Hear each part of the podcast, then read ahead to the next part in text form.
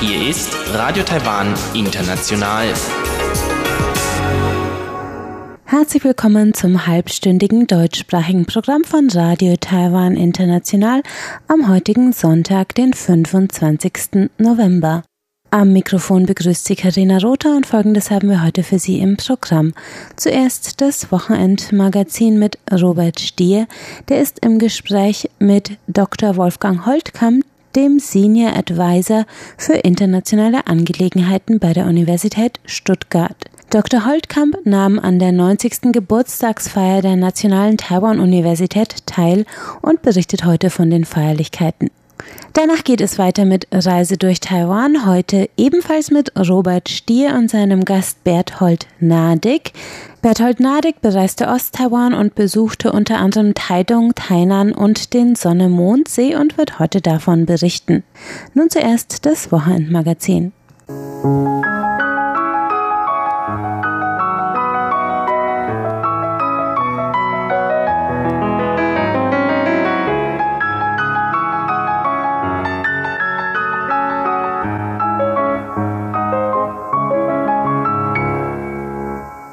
Es folgt das Wochenendmagazin mit Robert Stier und seinem heutigen Gast, Dr. Wolfgang Holtkamp von der Universität Stuttgart, wo er der Senior Advisor für internationale Angelegenheiten ist. Ja, guten Tag, Herr Dr. Holtkamp. Was führt Sie wieder nach Taiwan? Ja, auch guten Tag, Herr Stier. Ich denke, Taiwan ist für uns, wie Sie merken, ein ganz lohnendes Ziel. Wir sind sehr gerne hier. Diesmal hat die National Taiwan University eingeladen zum 90. Jahrestag ihres Bestehens. Sie sind jetzt ein paar Tage hier gewesen bei dieser Veranstaltung. Wie war es denn? In jedem Fall sehr eindrucksvoll. Äh, es gab aus 25 Ländern äh, 175 Teilnehmer. Die Universität, die National Taiwan University, hat sich also wirklich äh, sehr gut präsentiert, auch als eine sehr internationale Universität. Und in den Reden, auch gerade am gestrigen Abend zum Abschluss, wurde noch einmal betont, dass sich als eines der nächsten Ziele die NTU immer weiter internationalisieren möchte. Ich denke, da sind eine Reihe von äh, bilateralen, aber auch äh, multilateralen äh, Themen möglich und Verträgen. Ähm, hier wird natürlich sehr im asiatischen Raum zusammengearbeitet. Es waren sehr viele Universitäten aus Japan äh, da und auch aus China, äh, aus den angrenzenden Ländern Malaysia, ähm, aus äh, Südkorea. Von daher denke ich, dass dieser regionale Aspekt eine große Rolle spielt, aber auch US-amerikanische Universitäten und europäische Universitäten äh, waren sehr stark vertreten. Äh, Frankreich, Schweden, Deutschland zum Beispiel äh, waren Gesprächspartner, äh, mit denen ich oft zu tun hatte. Wie liefen denn die Feierlichkeiten ab? Also es war ein mehrtägiges Forum äh, für Universitätsrektoren und äh, Mitarbeiter von Universitäten. Da wurden Fragen unter anderem beantwortet, wie oder vielmehr gestellt und versucht zu beantworten, äh, wie sollen Universitäten eigentlich geführt werden? Wie können sie geleitet werden ähm, in diesen Zeiten, äh, wo äh, sehr viel Mitbestimmung eine Rolle spielt und wo die Gesellschaft auch immer eine größere Rolle spielt, äh, wenn es darum geht, wie Forschung und Lehre eigentlich in die Gesellschaft hineinwirken können. Könnten Sie das etwas mehr erläutern? Also ich glaube, das eindrücklichste Beispiel dafür ist, äh, wenn wir uns die Preise ansehen, die an die Studierenden vergeben wurden. Äh, innerhalb dieser Veranstaltung des 90. Jahrestags hat die Universität, die NTU, sehr viele Ehrungen. Ähm, zum Teil für ihre Alumni äh, und ihre herausragenden Wissenschaftler, aber natürlich auch für ihre Studierenden. Äh, es wurden studentische Projekte ausgezeichnet, äh, wo zum Beispiel äh, ein Thema ist, die Verbindung von Stadt und Land hier in Taiwan wieder enger herzustellen. Das heißt, Studierende gehen aufs Land, arbeiten dort in den, auf den Feldern, lernen äh, Techniken, die sie in der Stadt niemals erfahren würden und versuchen das Leben auf dem im ländlichen Raum besser zu verstehen. Mhm. Ein anderes, ähm, die Arbeit mit äh, psychisch kranken Menschen. Wie kann auf sie eingegangen werden? Und das Fazit der Studentin war, das können wir ganz wunderbar machen.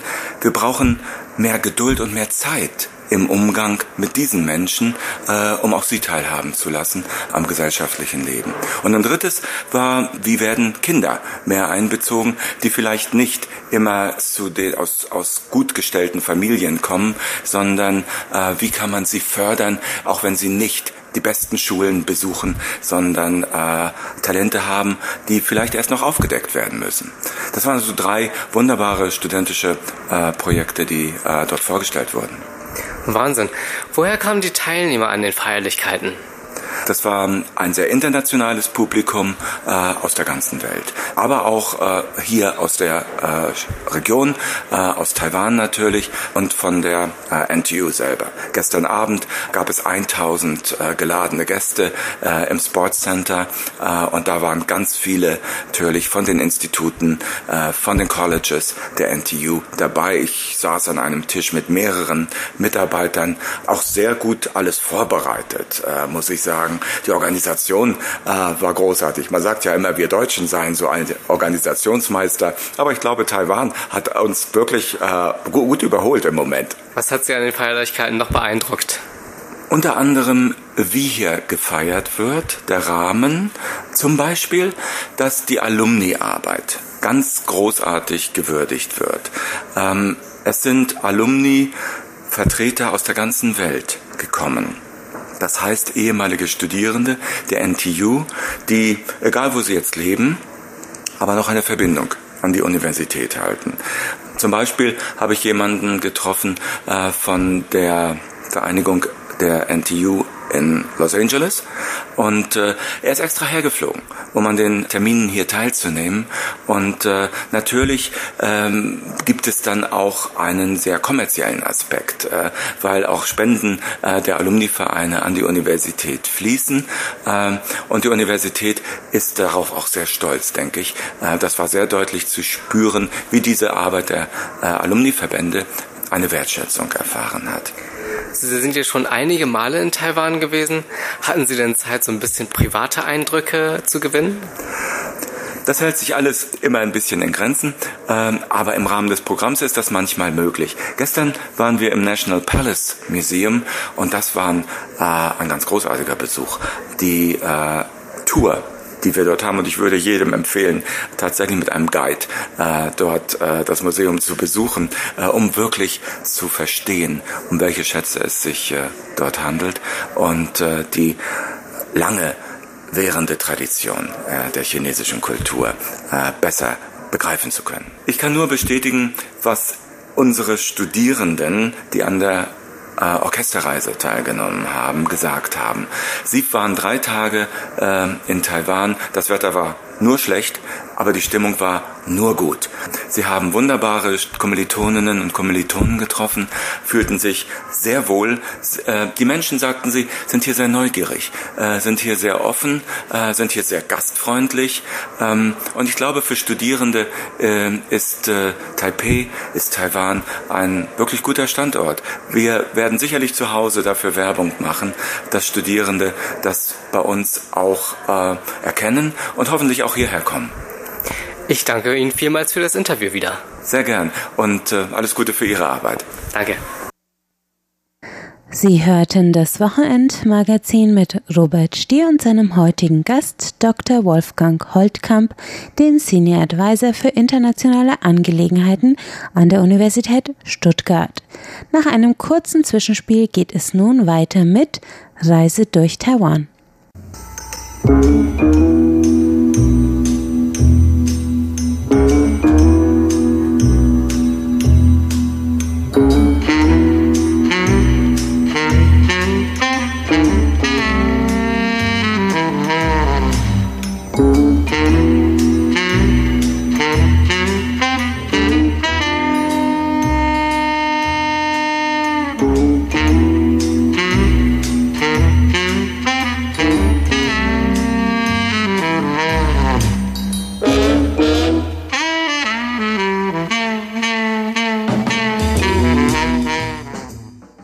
folgt Reise durch Taiwan mit Robert Stier und seinem Gast Berthold Nadig, der von seiner Reise nach Ost-Taiwan berichtet und von seinen Besuchen in Tainan und am Sonne-Mondsee. Hallo alle miteinander und herzlich willkommen bei Reise durch Taiwan. Ja, Berthold, schön, dass du heute hier bist. Ja, Robert, vielen Dank für deine Einladung heute. Was war deine schönste Reise, die du jemals hier in Taiwan gemacht hast? Das war eine Reise an die Ostküste. Also ich bin ja zum Arbeiten hier und habe anfangs nur die Autobahn und die Staus gekannt auf dem Weg zur Arbeit. Und dann war plötzlich diese Stille, keine Autos, nur Natur. Das hat mir sehr gefallen im Gegensatz zum alltäglichen Leben hier. Wo hast du denn damals gewohnt? In Linko, also das ist etwa 15 Kilometer südlich von Taipei. Und dann hast du dich einfach irgendwann entschieden, okay, jetzt fahre ich mal nach Taidong, jetzt habe ich gerade Zeit. Richtig, da war nicht, also ich hatte Urlaub und es war noch nicht wirklicher Winter, also es war schön hier. Dann dachten wir, fahren wir mal an die Ostküste rüber, weil wir davon schon viel im, im Fernsehen gesehen haben. Aber davor war ich da noch nie. Wer ist wir? Meine Freundin hier. Okay. Ähm, und dann seid ihr einfach ins Auto gestiegen und seid rübergefahren? Ah, ich bin kein Autofahrer. Also ich fahre in Deutschland nicht Auto und hier auch nicht. Dann sind wir einfach mit dem Zug hingefahren. Was war eure erste Station? Wir sind mit dem Zug von Taipei nach Hualien gefahren und von da aus dann weiter nach Taidong. Ich habe davor schon immer gehört, dass die Ostküste wirklich sehr, sehr schön sein soll. Und bevor ich nach Taiwan bin, da habe ich in den USA gearbeitet und da sind wir den Highway Number One runtergefahren. Der ist ja wirklich berühmt. Und ich habe immer gelesen, dass das hier ähnlich sein soll. Deswegen hat mich das ziemlich interessiert. Und das war auch der Grund, warum wir mit dem Zug gefahren sind. Man kann da die schöne Aussicht genießen. Rechts sind die Berge, links das Meer. Ich bin dann die ganze Zeit eigentlich nur am Fenster gestanden und habe rausgeguckt, wenn mir das so schön gefallen hat. Ah, wie lange warst du denn in Taiwan, bevor du diesen Trip gemacht hast? Oh, das war schon über ein Jahr. Oh, Wahnsinn. Also du hast über ein Jahr gearbeitet, bevor du überhaupt Urlaub hattest und dann. Ich bin nie rüber an die Ostküste, weil das ist ja der Punkt, der am aufwendigsten ist.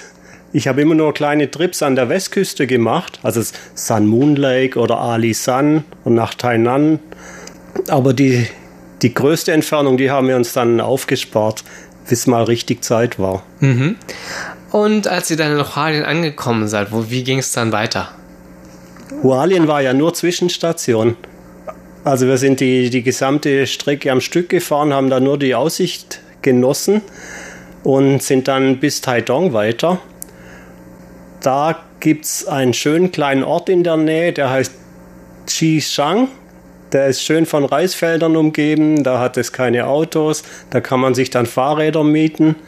Also unser Ziel war ja, die, die gesamte Woche, die wir unterwegs sind, in der Natur zu genießen. Ich bin ja sonst nur im Rheinraum. Da bekomme ich von Klima gar nichts mit. So waren wir dann diese ganze Woche eigentlich im Freien und sind mit dem Fahrrad rumgefahren. Oh, schön. Und seid ihr dann ein bisschen an der Ostküste gereist oder seid ihr die ganze Woche an einem Ort geblieben? Wir sind an einem Ort geblieben, aber von da aus mit dem Zug in die Nachbarorte. Einfach nur zum Gucken. Aha. Was gab es da so? Sehr viele Reisfelder. da gibt es, da gibt es auch schöne Bilder. Gerade in Xishan gibt es ja öfters Veranstaltungen von Bands, die mitten in den Reisfeldern stehen und da spielen. Das habe ich davor auch schon gesehen und deswegen wollte ich da mal hin. Ich wusste dann schon, was mich erwartet von der Natur her und war dann nicht enttäuscht. Also es war wirklich sehr schön. Und die Bands, die in den Reisfeldern spielen? Die kenne ich ja auch nur von den Bildern, von den Prospekten. Und gab es da Bands? Oder? Zu der Zeit gab es keine Bands. Ah. Es war also schön, oh, sehr ruhig. Es war auch sehr wenig Leute da, was man ja sonst gar nicht gewöhnt ist. Also eine Woche dann wirklich nur Natur und Ruhe. Ah. Es war eine Woche wirklich sehr ruhig. Ah, als, als Ausgleich zum täglichen Leben hier. Mhm. Und äh, dann seid ihr wieder direkt zurück nach Taipei?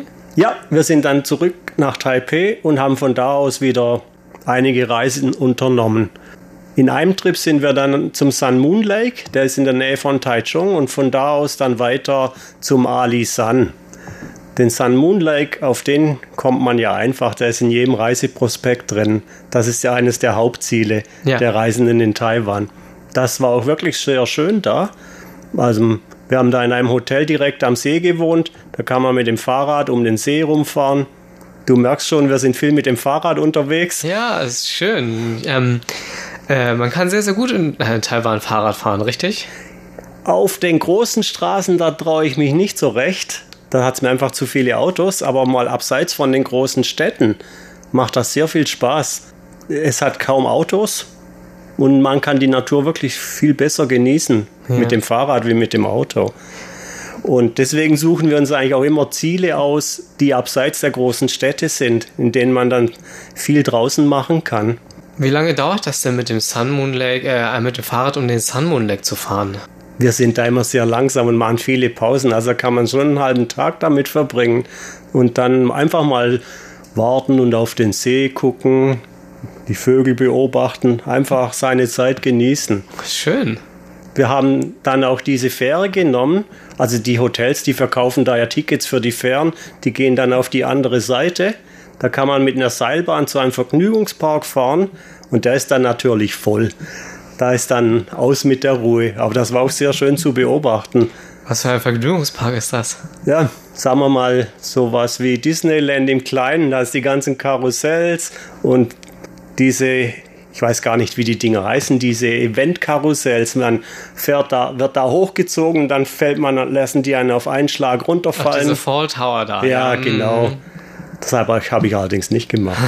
Es war zu kurz nach dem Frühstück.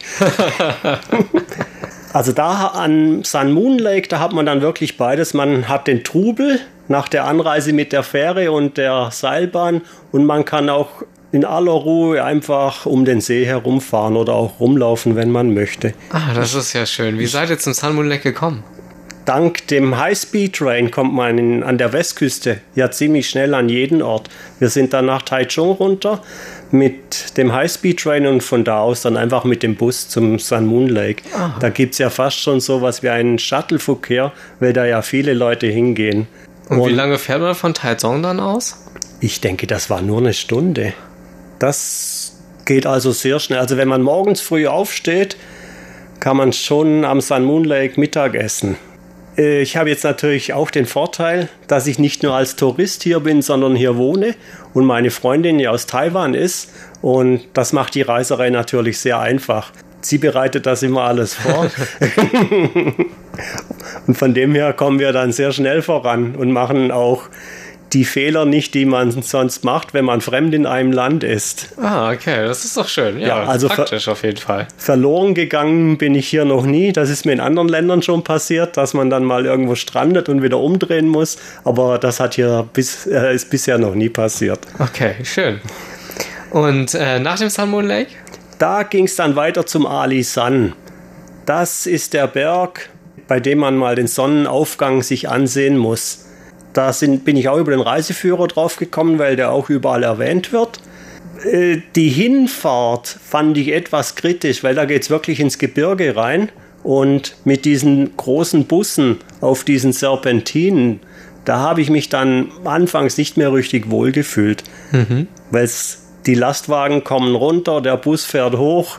Es ist dann aber doch alles gut gegangen. Okay. Und was mir da aufgefallen ist, viele Leute hier, die vertragen die Busse nicht. Der musste dann öfters anhalten wegen Magenproblemen. Oh Gott. Waren das dann Touristen oder waren das kamen die aus Taiwan oder waren das? Es waren, waren Touristen, aber nicht aus Taiwan. Es mhm. wurde dann immer stiller im Bus bei der Hochfahrt. Am Anfang haben sie alle noch geredet, das war wie auf dem Markt und dann wurde einer nach dem anderen, hat nichts mehr gesagt. Aber wenn man dann mal den Aufstieg geschafft hat, ist das auch sehr schön. Als erstes fällt einem auf, es ist kalt da. Ah. In Taiwan wird es ja normalerweise nie richtig kalt, aber wenn man es mal bis dahin schafft, da wird es dann kalt. Und die haben eine sehr schöne Eisenbahn, also eine Schmalspurbahn. Da kann man durch die Wälder fahren und fährt dann auch morgens zu einem Punkt hin, wo alle Touristen den Sonnenaufgang sich anschauen. Die Vorstellung von einem angenehmen Sonnenaufgang, die ist dann hier anders, als ich es von Deutschland her gewöhnt bin. Da standen dann mehrere Reiseführer mit Megafonen rum und haben eine Geschichte erzählt, die ich nicht verstanden habe. Aber es war dann wirklich sehr, sehr laut. Also kein romantischer Sonnenaufgang, wie man sich das so. Nee, das ist der falsche Ort für sowas. Dann muss man vielleicht muss man doch vielleicht doch mit dem Auto losfahren und irgendwie sich einen einsamen Punkt suchen, Mhm. aber nicht den Alisan. Aber es war trotzdem sehr, sehr schön. Um Die- wie viel Uhr muss man denn da aufstehen? Oh, ich glaube, wir, müssen, wir sind um vier geweckt worden. Was da interessant war, ich habe das zuerst gar nicht gesehen. Wenn man mitten im Gebirge ist, dann sieht man plötzlich den Sternenhimmel hier. Und den habe ich davor hier noch nie gesehen. Wenn man in Taipei nachts rumläuft, da bekommt man normalerweise die Sterne gar nicht mit. Ja. Und dann plötzlich, ich weiß gar nicht mehr, wie hoch der Alisan ist. Das könnte man nachher mal nachschauen. Aber auf jeden Fall sieht man, der, sieht der Sternenhimmel schon so aus, wie man ihn aus den Büchern kennt, mit wirklich sehr vielen Sternen. Das war sehr angenehm. Das hat mir sehr gut gefallen. Ich glaube, das war auch das einzige Mal hier, dass ich schon um 4 Uhr aufgestanden bin. Und dann kommt man wieder runter mit dem Bus? Ja, das war wieder das gleiche wie beim Hoch. Es hat zu viele Fahrzeuge, die zu schnell fahren, aber es ging alles gut. Wieder ab und zu mal stoppen müssen? Ja, nee, runter war das kein Problem. Das war wohl nur beim Hoch das Problem. Da war die Stimmung dann auch die ganze Zeit gut im Bus. Da ist Ah. keiner ruhig geworden. Naja, das kennen die Busfahrer dann wahrscheinlich schon, ne? Das glaube ich auch, die machen das ja jeden Tag. Was mir auf dieser ganzen Reise, also jetzt dieser Sun Moon Lake und zum Ali Sun am besten gefallen hat, das war dieser Sternenhimmel. Das hätte ich nie erwartet. Ich war ja schon eine Zeit lang hier in Taiwan, bevor wir dahin sind. Und die ganze Zeit sieht man mal vereinzelt Sterne, wenn man denn überhaupt hochschaut, nachts in den Himmel.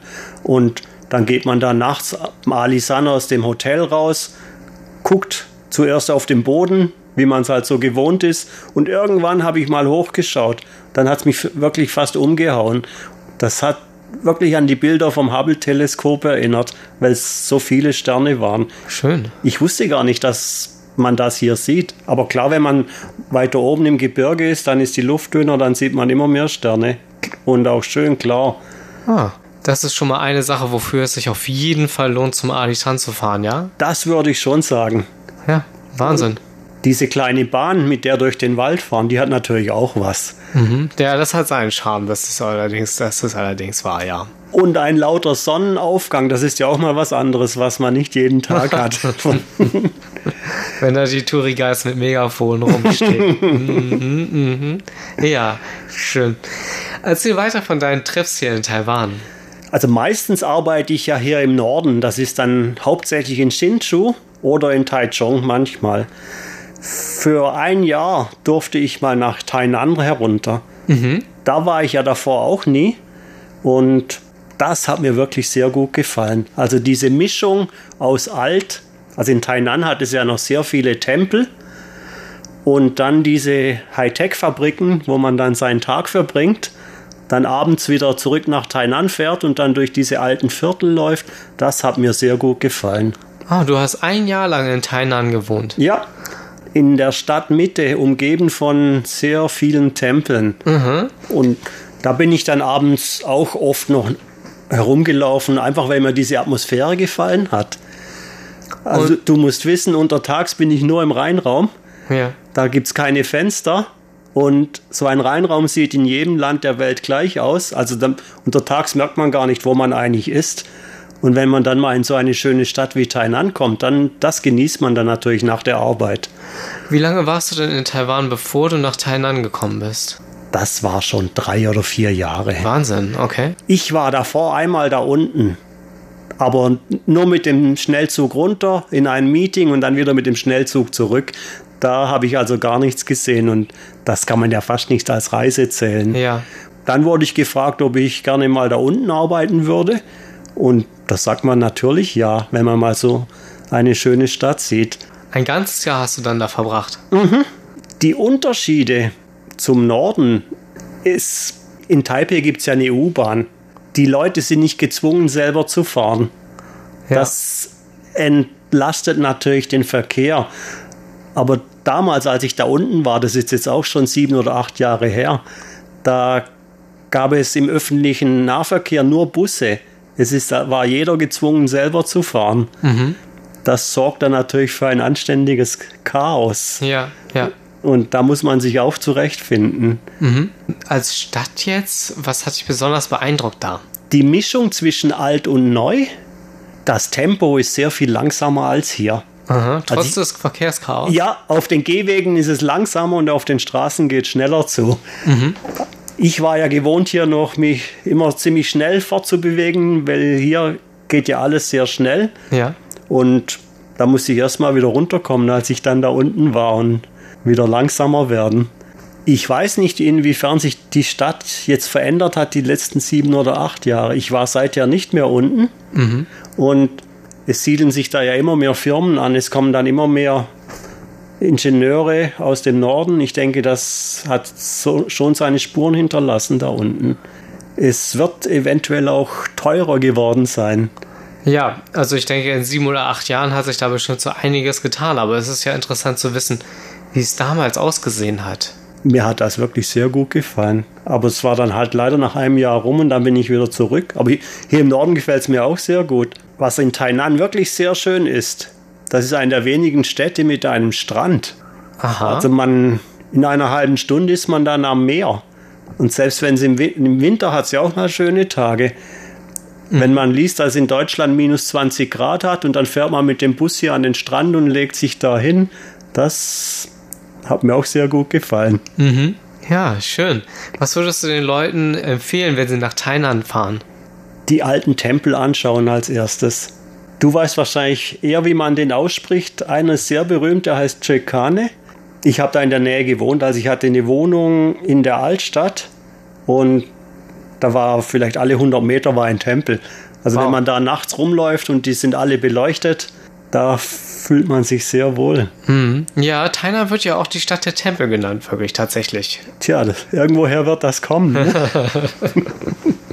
Als ich da in Tainan war, da bin ich ja mal krank geworden, da hatte ich dann meine Bandscheibenprobleme. Die kamen statistisch exakt mit 40, also so wie es sein muss. Und ein Nachteil davon ist, da kann man dann nicht mehr richtig schlafen, weil es halt einfach weh tut. So bin ich dann nachts, auch mal um zwei Uhr nachts, einfach aufgestanden und durch die Stadt gelaufen, weil man sonst eh nichts machen kann, wenn es weh tut. Und da konnte ich dann diese Tempel wirklich genießen. Da war kein Auto mehr auf der Straße, da waren keine Leute mehr unterwegs. Das war dann einfach nur diese alten Gebäude. Schön. Das war auch beeindruckend. Ja, das glaube ich. Wenn ich drauf hätte verzichten können wegen der Bandscheiben, aber das war dann doch ein Vorteil davon. Ah, Okay. Kann man auch gut ausgehen in Tainan? Tainan ist eine Studentenstadt. Oh, das wirklich? heißt, man kann da auch viele Sachen machen. Ein Nachteil, wenn man zum Arbeiten in einem anderen Land ist, ist ja, man hat dann abends nicht mehr so viel Power, um durch die Stadt zu ziehen und viel Sachen zu machen. Das konzentriert, konzentriert sich dann ja alles eher aufs Wochenende, wenn man da nicht auch noch arbeiten muss. Ja, das ist in Taiwan leider manchmal so, ne? Das bringt der Beruf mit sich. Das geht in meinem Bereich wirklich jedem so. Manchmal hat man nichts zu tun und manchmal hat man, was selten ist, aber meistens hat man doch sehr viel zu tun. Am Wochenende sind wir dann immer in die Nähe der Uni zum Frühstücken. Da sind die ganzen Studentenkneipen. Kneipen heißt hier eher Restaurants. Da kann man dann schön frühstücken. Und auf dem Weg zurück sind wir dann in die Universität rein. Da, die haben einen sehr schönen Park mit diesen riesigen Banyanbäumen. Das sind dann wirklich 10, 20 Meter durchmessende Bäume. Also sehr schön zum Anschauen. Wahnsinn. Und da sind sie auch damit beschäftigt, die Bäume zu retten.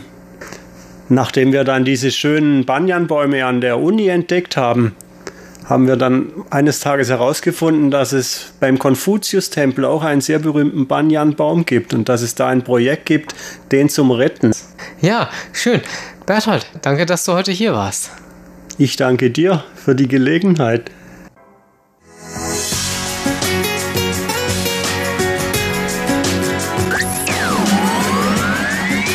Radio Taiwan, international aus Taipeh.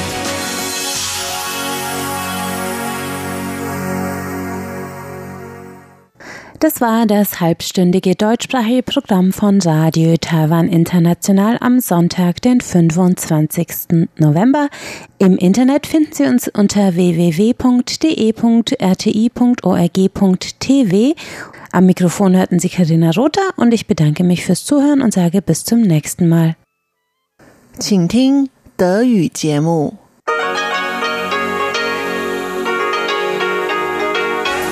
Hier ist Radio Taiwan International. Herzlich willkommen zum halbstündigen deutschsprachigen Programm von Radio Taiwan International am heutigen Sonntag, den 25. November. Am Mikrofon begrüßt Sie Karina Rother und folgendes haben wir heute für Sie im Programm. Zuerst das Wochenendmagazin mit Robert Stier, der ist im Gespräch mit Dr. Wolfgang Holtkamp, dem Senior Advisor für internationale Angelegenheiten bei der Universität Stuttgart. Dr. Holtkamp nahm an der 90. Geburtstagsfeier der Nationalen Taiwan-Universität teil und berichtet heute von den Feierlichkeiten. Danach geht es weiter mit Reise durch Taiwan, heute ebenfalls mit Robert Stier und seinem Gast Berthold Nadig. Berthold Nadig bereiste Osttaiwan und besuchte unter anderem Taidong, Tainan und den Sonne-Mond-See und wird heute davon berichten. Nun zuerst das Wochenendmagazin.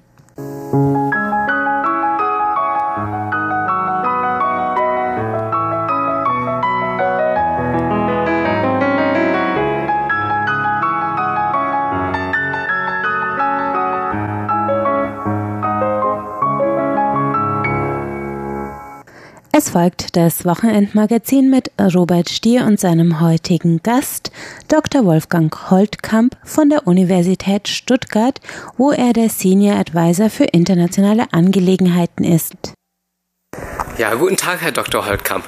Was führt Sie wieder nach Taiwan? Ja, auch guten Tag, Herr Stier. Ich denke, Taiwan ist für uns, wie Sie merken, ein ganz lohnendes Ziel. Wir sind sehr gerne hier. Diesmal hat die National Taiwan University eingeladen zum 90. Jahrestag ihres Bestehens. Sie sind jetzt ein paar Tage hier gewesen bei dieser Veranstaltung. Wie war es denn? In jedem Fall sehr eindrucksvoll. Äh, es gab aus 25 Ländern äh, 175 Teilnehmer. Die Universität, die National Taiwan University, hat sich also wirklich äh, sehr gut präsentiert, auch als eine sehr internationale Universität. Und in den Reden, auch gerade am gestrigen Abend zum Abschluss, wurde noch einmal betont, dass sich als eines der nächsten Ziele die NTU immer weiter internationalisieren möchte. Ich denke, da sind eine Reihe von äh, bilateralen, aber auch äh, multilateralen äh, Themen möglich und Verträgen.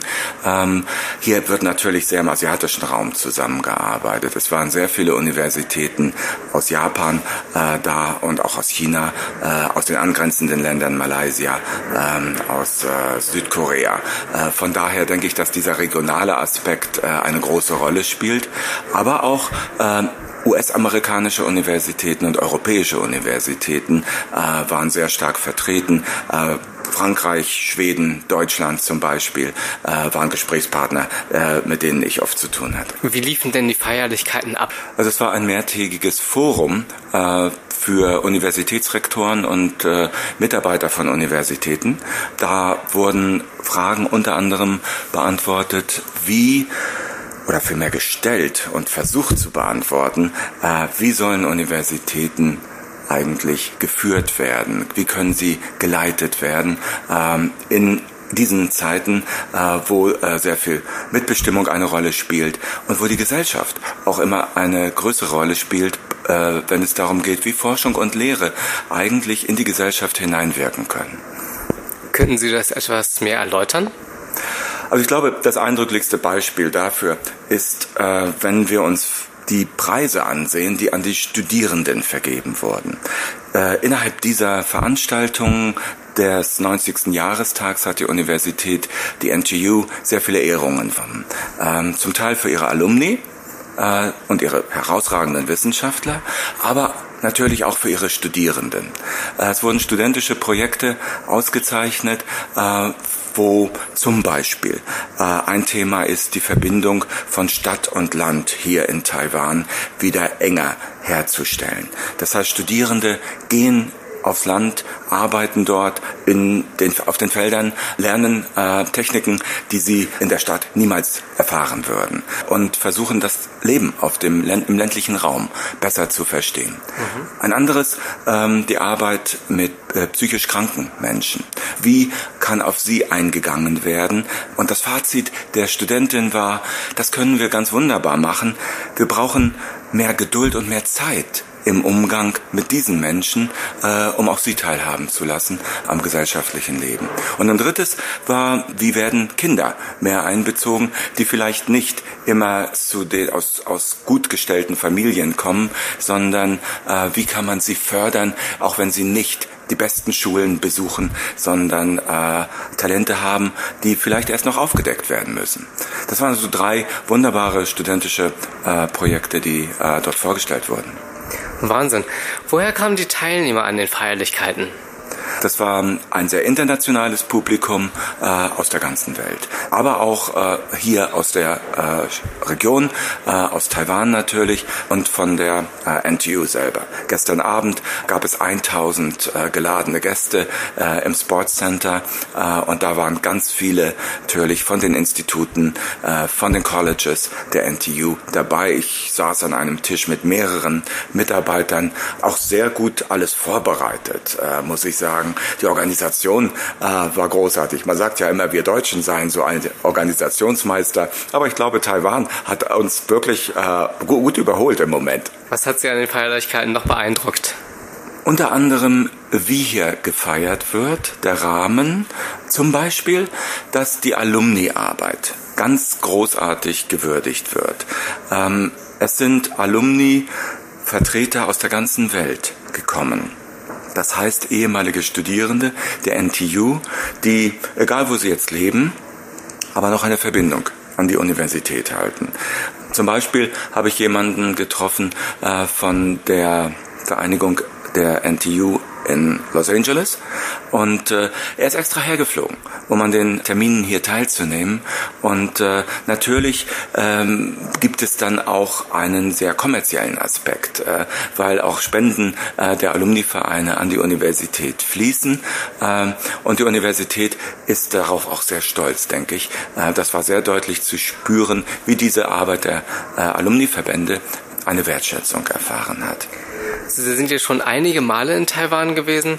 Hatten Sie denn Zeit, so ein bisschen private Eindrücke zu gewinnen? Das hält sich alles immer ein bisschen in Grenzen, ähm, aber im Rahmen des Programms ist das manchmal möglich. Gestern waren wir im National Palace Museum und das war ein, äh, ein ganz großartiger Besuch. Die äh, Tour die wir dort haben. Und ich würde jedem empfehlen, tatsächlich mit einem Guide äh, dort äh, das Museum zu besuchen, äh, um wirklich zu verstehen, um welche Schätze es sich äh, dort handelt und äh, die lange währende Tradition äh, der chinesischen Kultur äh, besser begreifen zu können. Ich kann nur bestätigen, was unsere Studierenden, die an der äh, Orchesterreise teilgenommen haben, gesagt haben. Sie waren drei Tage äh, in Taiwan. Das Wetter war nur schlecht, aber die Stimmung war nur gut. Sie haben wunderbare Kommilitoninnen und Kommilitonen getroffen, fühlten sich sehr wohl. Äh, die Menschen, sagten sie, sind hier sehr neugierig, äh, sind hier sehr offen, äh, sind hier sehr gastfreundlich. Ähm, und ich glaube, für Studierende ist Taipei, ist Taiwan ein wirklich guter Standort. Wir werden sicherlich zu Hause dafür Werbung machen, dass Studierende das bei uns auch erkennen und hoffentlich auch hierher kommen. Ich danke Ihnen vielmals für das Interview wieder. Sehr gern und äh, alles Gute für Ihre Arbeit. Danke.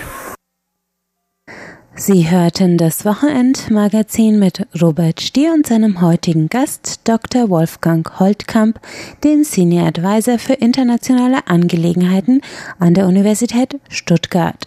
Nach einem kurzen Zwischenspiel geht es nun weiter mit Reise durch Taiwan. Música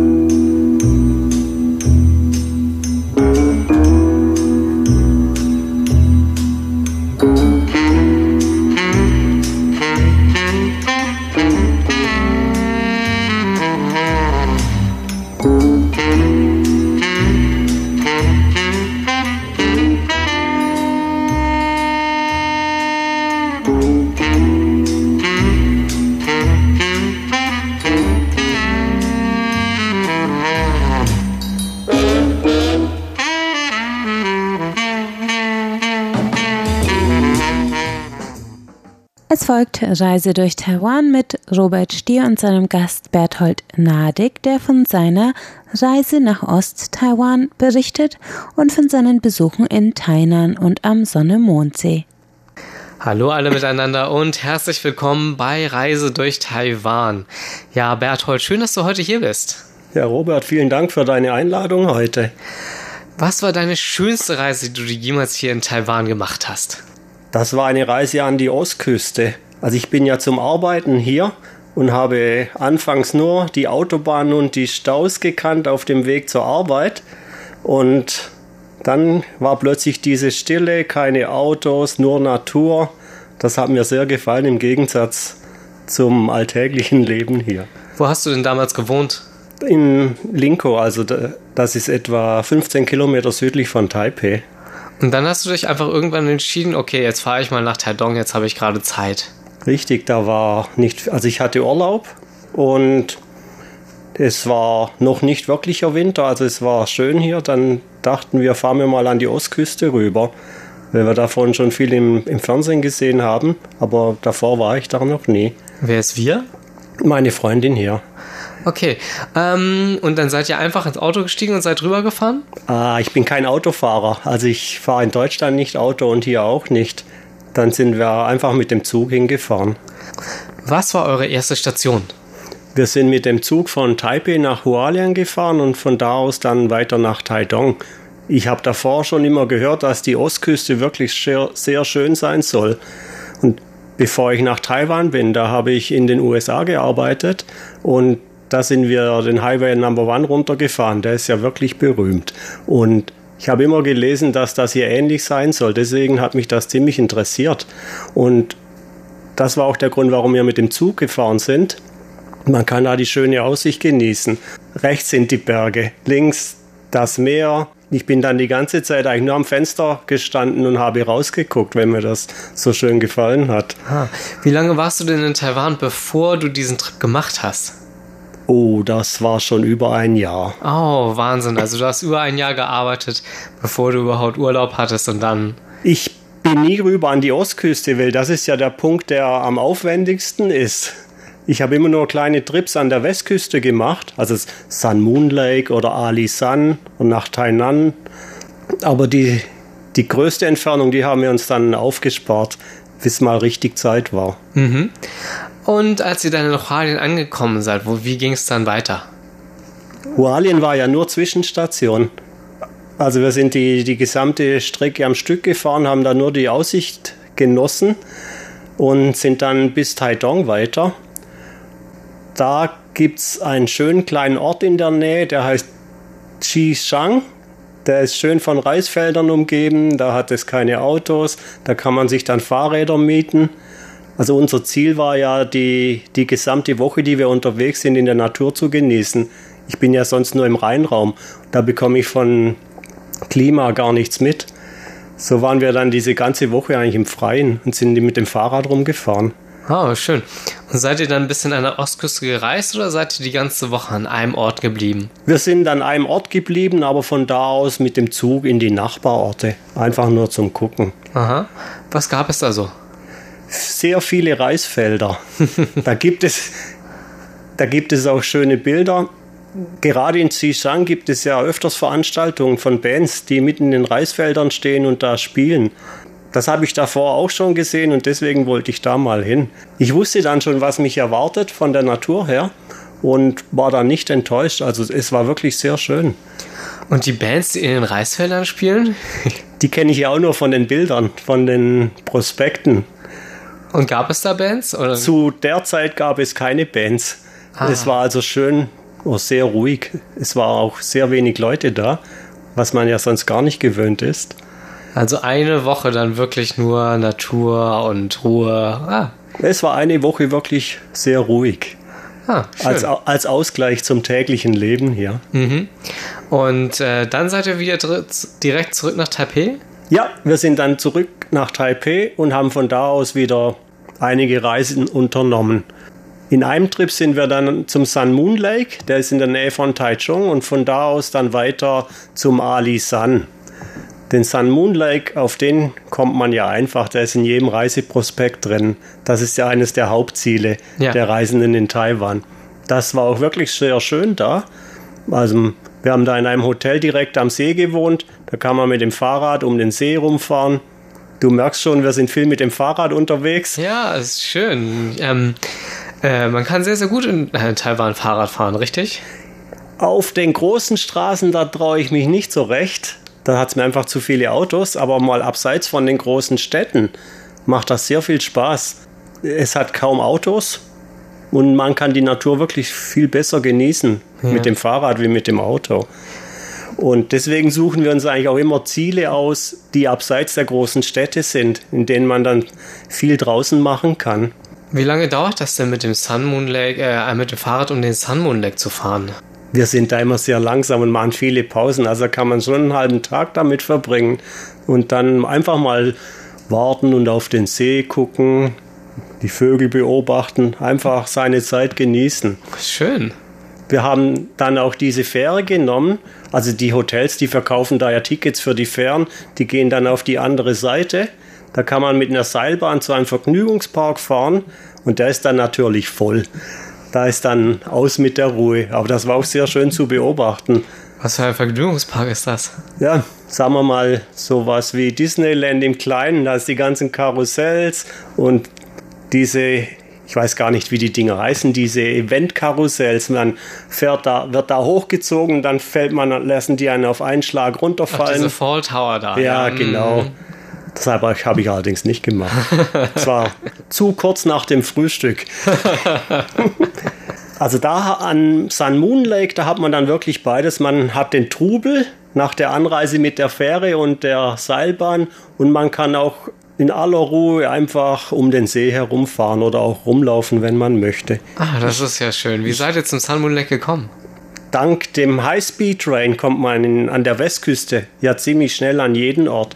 Wir sind dann nach Taichung runter mit dem High-Speed-Train und von da aus dann einfach mit dem Bus zum Sun Moon Lake. Da gibt es ja fast schon sowas wie einen Shuttle-Verkehr, weil da ja viele Leute hingehen.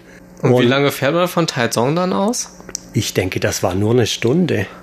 Das geht also sehr schnell. Also wenn man morgens früh aufsteht, kann man schon am Sun Moon Lake Mittag essen. Äh, Ich habe jetzt natürlich auch den Vorteil, dass ich nicht nur als Tourist hier bin, sondern hier wohne und meine Freundin ja aus Taiwan ist. Und das macht die Reiserei natürlich sehr einfach. Sie bereitet das immer alles vor. und von dem her kommen wir dann sehr schnell voran und machen auch die Fehler nicht, die man sonst macht, wenn man fremd in einem Land ist. Ah, okay, das ist doch schön. Ja, Ja, also praktisch auf jeden Fall. Verloren gegangen bin ich hier noch nie. Das ist mir in anderen Ländern schon passiert, dass man dann mal irgendwo strandet und wieder umdrehen muss. Aber das hat hier bis, äh, ist bisher noch nie passiert. Okay, schön. Und äh, nach dem Sun Moon Lake? Da ging es dann weiter zum Ali San. Das ist der Berg, bei dem man mal den Sonnenaufgang sich ansehen muss. Da sind, bin ich auch über den Reiseführer drauf gekommen, weil der auch überall erwähnt wird. Äh, Die Hinfahrt fand ich etwas kritisch, weil da geht es wirklich ins Gebirge rein. Und mit diesen großen Bussen auf diesen Serpentinen, da habe ich mich dann anfangs nicht mehr richtig wohl gefühlt. Weil die Lastwagen kommen runter, der Bus fährt hoch. Es ist dann aber doch alles gut gegangen. Okay. Und was mir da aufgefallen ist, viele Leute hier, die vertragen die Busse nicht. Der musste dann öfters anhalten wegen Magenproblemen. Oh Gott. Waren das dann Touristen oder waren das war, kamen die aus Taiwan oder waren das Es war waren Touristen, aber nicht aus Taiwan. Es wurde dann immer stiller im Bus bei der Hochfahrt. Am Anfang haben sie alle noch geredet, das war wie auf dem Markt und dann wurde einer nach dem anderen, hat nichts mehr gesagt. Aber wenn man dann mal den Aufstieg geschafft hat, ist das auch sehr schön. Als erstes fällt einem auf, es ist kalt da. Ah, In Taiwan wird es ja normalerweise nie richtig kalt, aber wenn man es mal bis dahin schafft, da wird es dann kalt. Und die haben eine sehr schöne Eisenbahn, also eine Schmalspurbahn. Da kann man durch die Wälder fahren und fährt dann auch morgens zu einem Punkt hin, wo alle Touristen den Sonnenaufgang sich anschauen. Die Vorstellung von einem angenehmen Sonnenaufgang, die ist dann hier anders, als ich es von Deutschland her gewöhnt bin. Da standen dann mehrere Reiseführer mit Megafonen rum und haben eine Geschichte erzählt, die ich nicht verstanden habe. Aber es war dann wirklich sehr, sehr laut. Also kein romantischer Sonnenaufgang, wie man sich das so. Nee, das ist der falsche Ort für gerne. sowas. Dann muss man vielleicht muss man doch vielleicht doch mit dem Auto losfahren und irgendwie sich einen einsamen Punkt suchen, aber Mhm. nicht den Alisan. Aber es war trotzdem sehr, sehr schön. Um Die- wie viel Uhr muss man denn da aufstehen? Oh, ich glaube, wir, müssen, wir sind um vier geweckt worden. Was da interessant war, ich habe das zuerst gar nicht gesehen. Wenn man mitten im Gebirge ist, dann sieht man plötzlich den Sternenhimmel hier. Und den habe ich davor hier noch nie gesehen. Wenn man in Taipei nachts rumläuft, da bekommt man normalerweise die Sterne gar nicht mit. Ja. Und dann plötzlich, ich weiß gar nicht mehr, wie hoch der Alisan ist. Das könnte man nachher mal nachschauen. Aber auf jeden Fall sieht man, der, sieht der Sternenhimmel schon so aus, wie man ihn aus den Büchern kennt, mit wirklich sehr vielen Sternen. Das war sehr angenehm. Das hat mir sehr gut gefallen. Ich glaube, das war auch das einzige Mal hier, dass ich schon um 4 Uhr aufgestanden bin. Und dann kommt man wieder runter mit dem Bus? Ja, das war wieder das gleiche wie beim Hoch. Es hat zu viele Fahrzeuge, die zu schnell fahren, aber es ging alles gut. Wieder ab und zu mal stoppen müssen? Ja, nee, runter war das kein Problem. Das war wohl nur beim Hoch das Problem. Da war die Stimmung dann auch die ganze Zeit gut im Bus. Da ist Ah. keiner ruhig geworden. Naja, das kennen die Busfahrer dann wahrscheinlich schon, ne? Das glaube ich auch, die machen das ja jeden Tag. Was mir auf dieser ganzen Reise, also jetzt dieser Sun Moon Lake und zum Ali Sun am besten gefallen hat, das war dieser Sternenhimmel. Das hätte ich nie erwartet. Ich war ja schon eine Zeit lang hier in Taiwan, bevor wir dahin sind. Und die ganze Zeit sieht man mal vereinzelt Sterne, wenn man denn überhaupt hochschaut, nachts in den Himmel. Und dann geht man da nachts am Ali Sun aus dem Hotel raus, guckt zuerst auf den Boden, wie man es halt so gewohnt ist. Und irgendwann habe ich mal hochgeschaut. Dann hat es mich wirklich fast umgehauen. Das hat wirklich an die Bilder vom Hubble-Teleskop erinnert, weil es so viele Sterne waren. Schön. Ich wusste gar nicht, dass man das hier sieht. Aber klar, wenn man weiter oben im Gebirge ist, dann ist die Luft dünner, dann sieht man immer mehr Sterne. Und auch schön klar. Ah, das ist schon mal eine Sache, wofür es sich auf jeden Fall lohnt, zum Alishan zu fahren, ja? Das würde ich schon sagen. Ja, Wahnsinn. Diese kleine Bahn, mit der durch den Wald fahren, die hat natürlich auch was. Mhm. Ja, das hat seinen Charme, das ist allerdings, das ist allerdings wahr, ja. Und ein lauter Sonnenaufgang, das ist ja auch mal was anderes, was man nicht jeden Tag hat. Wenn da die Tourigeist mit Megafonen rumstehen. mhm, mhm. Ja, schön. Erzähl weiter von deinen Trips hier in Taiwan. Also meistens arbeite ich ja hier im Norden. Das ist dann hauptsächlich in Hsinchu oder in Taichung manchmal. Für ein Jahr durfte ich mal nach Tainan herunter. Da war ich ja davor auch nie. Und das hat mir wirklich sehr gut gefallen. Also diese Mischung aus alt, also in Tainan hat es ja noch sehr viele Tempel. Und dann diese Hightech-Fabriken, wo man dann seinen Tag verbringt, dann abends wieder zurück nach Tainan fährt und dann durch diese alten Viertel läuft, das hat mir sehr gut gefallen. Ah, du hast ein Jahr lang in Tainan gewohnt. Ja, in der Stadtmitte, umgeben von sehr vielen Tempeln. Und da bin ich dann abends auch oft noch herumgelaufen, einfach weil mir diese Atmosphäre gefallen hat. Also du musst wissen, untertags bin ich nur im Rheinraum. Ja. Da gibt es keine Fenster.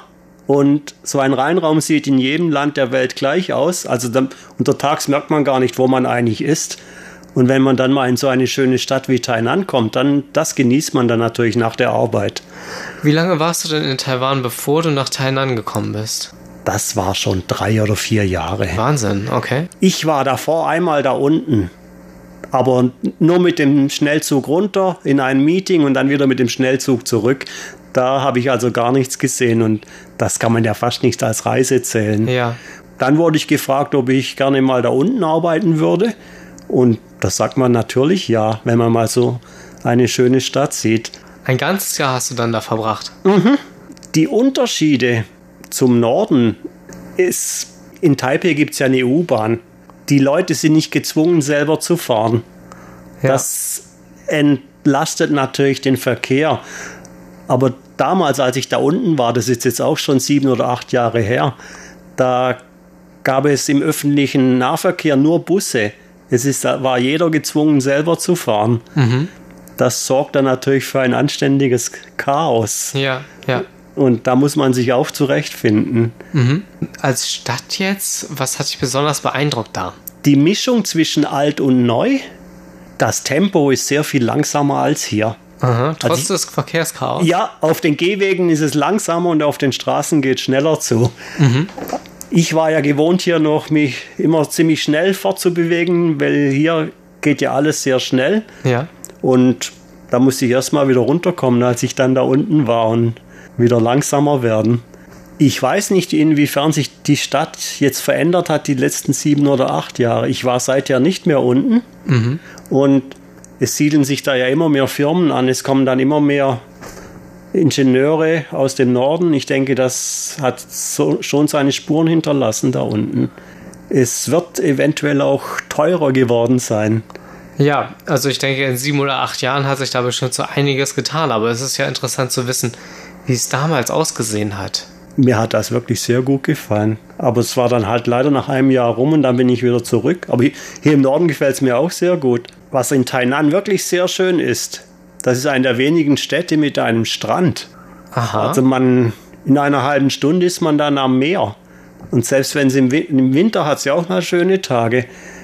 Wenn man liest, dass in Deutschland minus 20 Grad hat und dann fährt man mit dem Bus hier an den Strand und legt sich da hin, das hat mir auch sehr gut gefallen. Mhm. Ja, schön. Was würdest du den Leuten empfehlen, wenn sie nach Tainan fahren? die alten Tempel anschauen als erstes.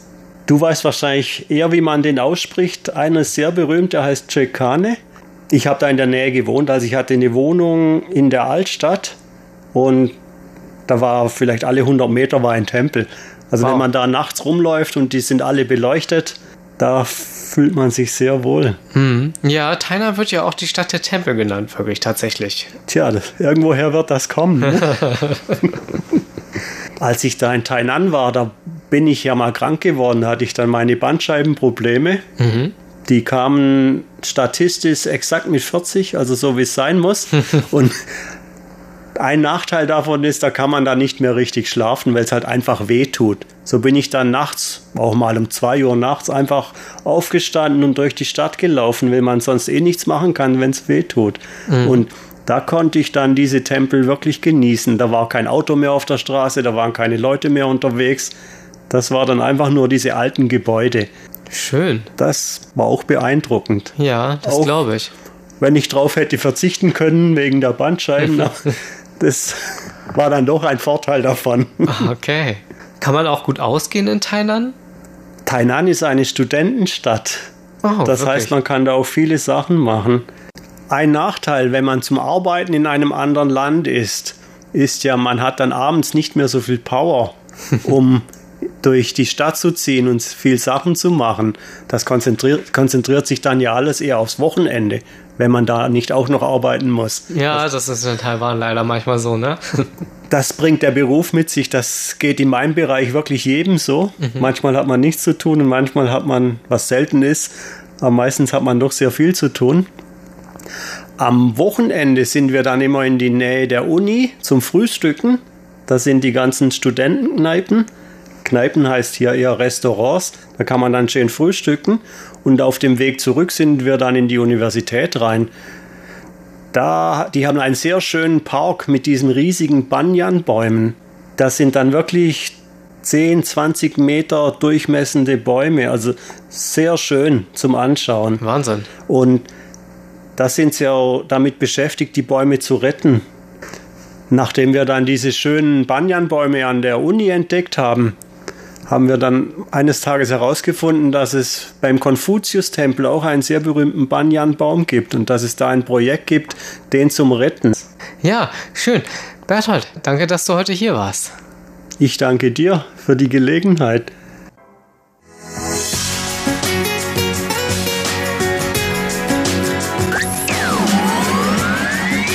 Radio Taiwan, international aus Taipeh.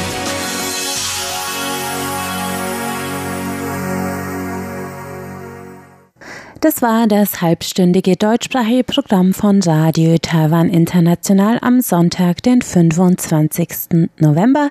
Im Internet finden Sie uns unter www.de.rti.org.